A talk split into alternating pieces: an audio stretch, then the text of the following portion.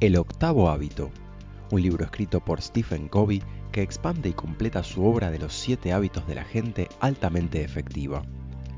El octavo hábito implica encontrar la propia voz y ayudar a otros a encontrar la suya. La voz se refiere a la importancia personal única que cada ser humano posee y puede aportar. Todos tenemos la opción de vivir una vida mediocre o luchar por la excelencia, y nunca es tarde para cambiar de rumbo.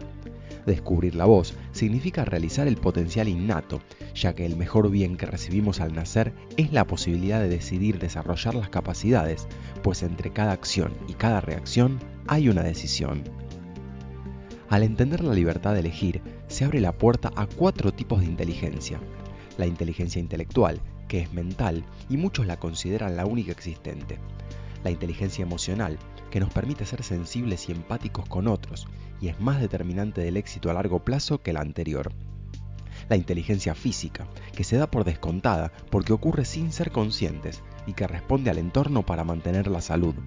Y la inteligencia espiritual, que dirige las actividades de las otras tres y se desarrolla a través de nuestra búsqueda de significado y propósito. Para encontrar la voz se debe estar en contacto con la mente, cuerpo, corazón y espíritu. El patrón de los grandes hombres es que mediante la lucha y el esfuerzo llevaron las cuatro inteligencias a su manifestación más alta mediante combinaciones poderosas. Cuando se desarrolla la mente, se obtiene visión, la capacidad de discernir el mayor potencial de la gente. Cuando se desarrolla el cuerpo, se obtiene disciplina para transformar la visión en realidad, pues la disciplina es hija de la visión y el compromiso. Cuando se desarrolla el corazón, se siente el fuego de la convicción que sostiene la disciplina. Cuando se desarrolla el espíritu, se alcanza la conciencia, la senda a la brújula moral interior. Para ayudar a la gente a ver y entender su valor y potencial para que vivan conforme a ello, se requiere del liderazgo, y para ser líder se debe demostrar ser digno de confianza. Muchos creen que el liderazgo es una posición en una organización y por ende no se ven como líderes. Todo líder debe ser ejemplo de valores esenciales, como cumplir sus promesas y demostrar su honestidad e integridad. La confianza duradera en una relación no se puede fingir y es raro que un solo gran esfuerzo la produzca. Para dirigir con eficacia, lo mejor es la autonomía dirigida, que es trabajar con la gente para fijar sus metas y darles autonomía para alcanzarlas. Un acuerdo ganar-ganar no es un contrato legal ni la descripción de un trabajo, es un contrato psicológico y social que dota a la gente de un compromiso común con las prioridades más importantes. En una cultura de mucha confianza, es más probable que la gente se evalúe adecuadamente, en especial si se les da una buena retroalimentación de 360 grados. Para practicar esto hay varias ideas. El modelado, donde se demuestra con actos que se es confiable, lo cual lleva a la autoridad moral, en vez de imponer expectativas el encuentro de la senda, donde se establece la sensación de rumbo y orden.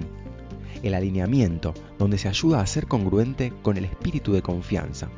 El empoderamiento, donde se aceptan los cuatro elementos humanos. La gente puede decidir prudentemente por sí misma y el empoderamiento genera autoridad moral y cultural. Cuando se llega a las etapas de alineamiento y empoderamiento, se llega a la ejecución, y en la mayoría de las empresas existe una gran brecha entre las metas y la ejecución. Para que todo esto ocurra, se deben cerrar seis brechas. La brecha de claridad, identificando iniciativas nuevas y que la gente las acepte. La brecha de compromiso, tomando en cuenta el bienestar de cada persona. La brecha de traducción, traduciendo los objetivos a actividades en el mundo real, alineando metas e incentivos con los resultados. La brecha de habilitación, estableciendo un marcador que combine los resultados deseados con la capacidad, asegurando que la gente vea que todo está alineado para alcanzar las metas. La brecha de sinergia, entendiendo que cuando dos ideas entran en conflicto se puede alcanzar una tercera posición aceptable para ambas partes. Y la brecha de responsabilidad, que implica claridad mutua sobre el avance hacia el logro del objetivo.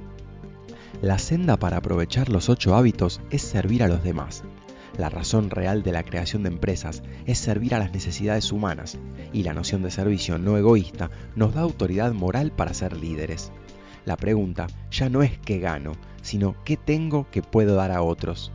El proceso del octavo hábito para encontrar la propia voz finaliza ayudando a los demás a encontrar la suya. Cada persona es valiosa y no hay un límite real a lo que una organización puede lograr cuando el liderazgo es una elección y no un puesto. Elegir servir es el hábito más ilustrado de todos.